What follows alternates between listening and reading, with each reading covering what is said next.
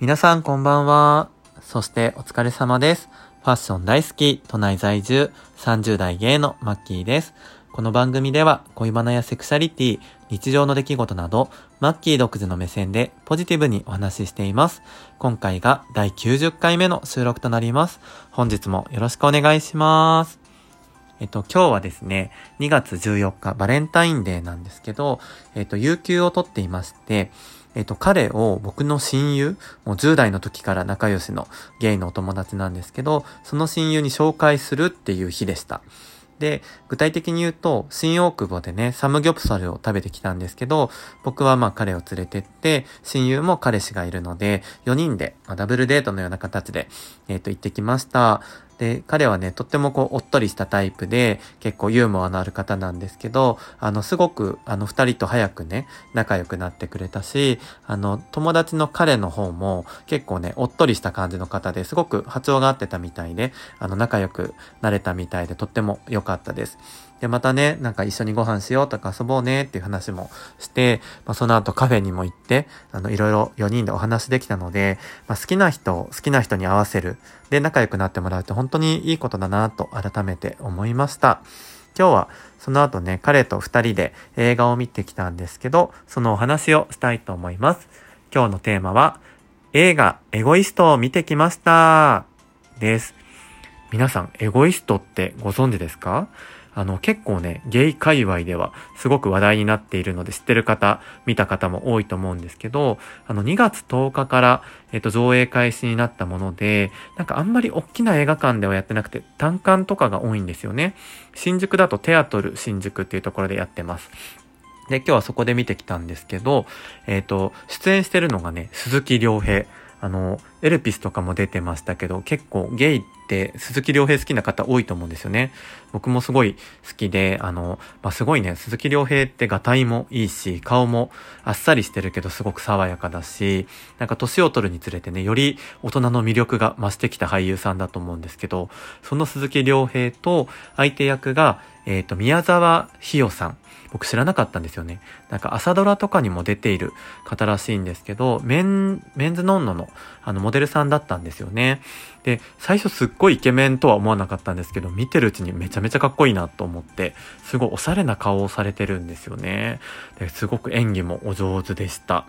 で、えっ、ー、と、あとはね、その宮沢ひよさんのお母さん役で阿川沢子さんが出てたりとか、そんな感じで、キャストはね、そんなに多くないんですよ。で、多分、配給会社もそんなに大きくないのかな？なんですけど、すっごく、あの、いい映画でしたね。で、簡単になんですけど、ストーリー読ませていただきますね。14歳で母を失い、田舎町でゲイである自分を隠して、鬱屈とした思春期を過ごした康介。これが、えー、鈴木亮平です。今は東京の出版社でファッション誌の編集者として働き、仕事が終われば気の置けない友人たちと気ままな時間を過ごしている。そんな彼が出会ったのは、シングルマザーである母を支えながら暮らすパーソナルトレーナーのリュータ。えー、あ、りょうただったかな？えー、すいません。ちょっと読み方が、確かりょうたですね。失礼しました。えー、っと、りょうた。自分を守る鎧のようにハイブランドの服に身を包み、気ままながらもどこか強制を張って生きている康介と、最初は戸惑いながらも康介から差し伸べられた救いの手を取った自分の美しさに無頓着でけなげな良太。惹かれ合った二人は、時に良太の母も交えながら満ち足りた時間を重ねていく。亡き母への思いを抱えた康介にとって、母に寄り添う良太をサポートし、愛し合う時間は幸せなものだった。しかし、彼らの前に突然思いもよらない運命が押し寄せる。という感じです。なんとなくイメージ湧きましたでしょうか。あのね、鈴木良平がね、すごくね、良かったですね。なんかこの、あの、ハイブランドの服をまとって、編集者をやってるっていうことですっごくイケてるゲイなんですよね。で、結構お友達とかも、多分40、アラフォーぐらいの、あの、年代だと思うんですけど、すっごくリアルな、ゲイが見ても、なんかよく二丁目界隈で起きているような会話だったりとか、あの、飲み会だったりとか、あの、そういうのをしていて、で、すごく研究されたと思うんですよ。いい俳優さんなんで。仕草とかね、ちょっとした目線とか、あの手の動かし方とか喋り方とか、すっごくリアルでした。最初は元々の鈴木亮平さん知ってるので、なんかちょっとね、恥ずかしくなるような面もあったんですけど、やっぱりすぐに溶け込めて、とっても、あの、芸にとってもね、全然違和感ないし、失礼でもないし、本当に、あの、役作りをしっかりされてるなと思いました。で、えっと、宮沢ひよさんもね、すごく、あの、リアルでしたし、なんかこう、フレッシュな感じもありながら、ちょっと影のある、あの、キャラクターなんですけど、すごく、あの、お二人がお似合いで、で、結構フィーチャーされるのが、あの、どうしてもこう、セックスシーンなんですよね。あの、すごく、あの、ここまで映していいのっていうぐらい結構リアルな、あの、描写をされてますし、時間も結構撮ってるし、で、キスシーンとかもすごくね、なんか情熱的でとってもいいんですよね。でも僕なんか今回思ったよりもそういうシーンがドキドキするのかなと思ったけど、意外と淡々と見れてしまって、もちろんすごく素敵なんですけど、なんかめちゃめちゃエロっていうよりもね、なんか結構リアルになんか、なんて言うんだろうな、ロマンティックというか、すごい綺麗なものとして見れたんですよね。なので多分、あのー、ゲイに嫌悪感がある方はちょっとあれかもしれないですけど、あまりそういうのに免疫がない方でも、僕個人的には割と見られるんじゃないかなと思います。ただ肌色はね、そういうシーンは多めですけど、あの全然僕は嫌な感じはしなかったですね。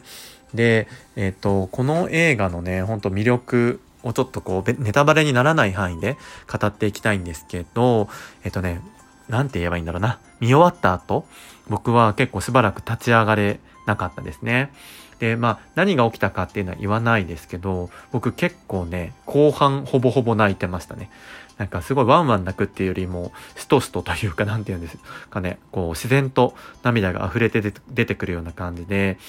結構その映画内の出来事ももちろんそうなんですけど、それに対するなんか自分の想像だったりとか、今までの経験だったりとか、いろいろなことがね、こう思いを巡らせながら、重ね合わせながら見ていると、本当にあのすごく込み上げてくるものがありました。で、これはね、結構僕勝手に BL だと思ってたんですよ。なんかそこまで前評判を見ないようにしていて見に行ったので、で、なんか BL といえば BL。あの、ただ、たまたま主人公がゲイで、相手の方もゲイだったっていうだけで、あの、別に BL のキュンキュンとかっていう要素は少ないと思います。で、恋愛映画でも BL でもないし、何かなっていうと、ヒューマンドラマもうもしかしたらね、なんか架空のドキュメンタリー、もうすごい矛盾してるんですけど、もうそういうような言い方がしっくりするぐらい、こう一般的な映画としてもっと広まってほしいなっていう映画でした。なので多分全然ゲイじゃない方、あの、セクシャルマイノリティじゃない方が見てもすごく得るものだったりとか感じるものが多いと思いますし、あの、ぜひ見ていただきたいなと思います。で物語自体は結構、あの、本当にリアル、あの、演技がリアルっていうのだけじゃなくって、あ、こういう人いるよなとか、こういうこと起きるよなとか、こういう場面に直面したら自分はどう考えるかなとか、すごくね、あの、コミカルではなくて本当にリアルでしたね。まあ、笑えるシーンとかもあったりはするんですけどね。でまあ、全体的にちょっとどうしても暗いとか重いっていうようなところもあるんですけど、でも根底に流れてるのは愛だったりとか、人の温かさ、こういったところが、あの、本当に、あの、感じられる映画になっています。で、映画のキャッチフレーズとしてね、ある言葉で、与えることで満たされてゆく。この愛は身勝手ですか？っていう、これにね、結構集約されてます。っていうのと、タイトルがエゴイスト。まあ、身勝手とかね、その自己中心的とかそういう言葉が連想されるかなと思うんですけど、愛って身勝手なものなんですかね？うーん、なんか難しいですよね。愛って自分が満たされるために人を愛したり愛されたりする場合もあれば、人に与えることで、なんて言うんだろう、それを、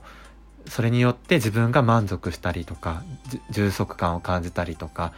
っていう場合もあるから、なんか愛ってなんかこう相互作用するものだと思いがちですけど、一方的に与えるものも愛なんだなって思います。うん。なんか、本当にね、こう好きな人がいる時って、僕すごい陳腐な例を出すと、あの、よくね、美味しいご飯を食べてる時に、僕が例えば唐揚げを食べてて、彼が焼き魚を食べてたとしたら、唐揚げを1個あげたりするんですよね。で、美味しいからやっぱ食べてほしい。あの、幸せをね、共有したい。で、相手から別にその焼き魚もらいたいとかはないんですよ。あの、ただ単に食べて、笑顔になってほしいなっていうのを思ったりするんですけど、本当にこのエゴイストの人だとね、この例えは陳腐すぎるんですけど、その唐揚げ、唐揚げをあげるのも一つの愛かなって思いますし、なんか、あの、本当にいろんな形があるんだなって思いました。で、それはもしかしたら相手だけじゃなくて、その周りにいる人に対してかもしれないし、なんか愛の形って本当にいろいろあるんだなっていう、すごく勉強とか気づきになったシーンもありましたね。はい。で、あとはね、日誌が、あの、西巻ラジオっていうのやってるんですけど、その相方の日誌が、あの、エゴイストを見てきて、ツイッターで感想を上げてたんですけど、これはまた見たくなる、とってもいい映画だった、みたいなこと言ってたんですけど、あの、僕たち、生い立ち会っていうので、あの、家族のこととか話してるんですけど、まあ、あんまりね、こう、家族に恵まれてなかったりとか、関係が良くないんですけど、まあ、その分家族に憧れがあったりとか、なんかそういう恋人にね、こう、安心感求めたいとか、知らず知らず多分そういう気持ちがあるんですけど、それをそういう感情を持ってるからこそ、見た時に、なんかいろいろ感じるものがあって、そのままストレートに受け取れるところと、自分に当てはめた時に、なんか物悲しくなったりするところと、これからそういう風になっていきたいなっていう期待だったりとか、なんか本当にこういろんな感情が、あのー湧き出てきて、あの、とっても心に残る映画でした。ただね、すごく疲れました。僕はいっぱい泣いたのもあるんですけど、本当に家帰ってきて、目、目も頭もぼーっとしてちょっと疲労感があるので、ぜひ元気な時に見てください。もう本当にいい映画なのでおすすめです。はい。ということで、今日はこの辺りで締めたいと思います。以上、マッキーでした。ありがとうございました。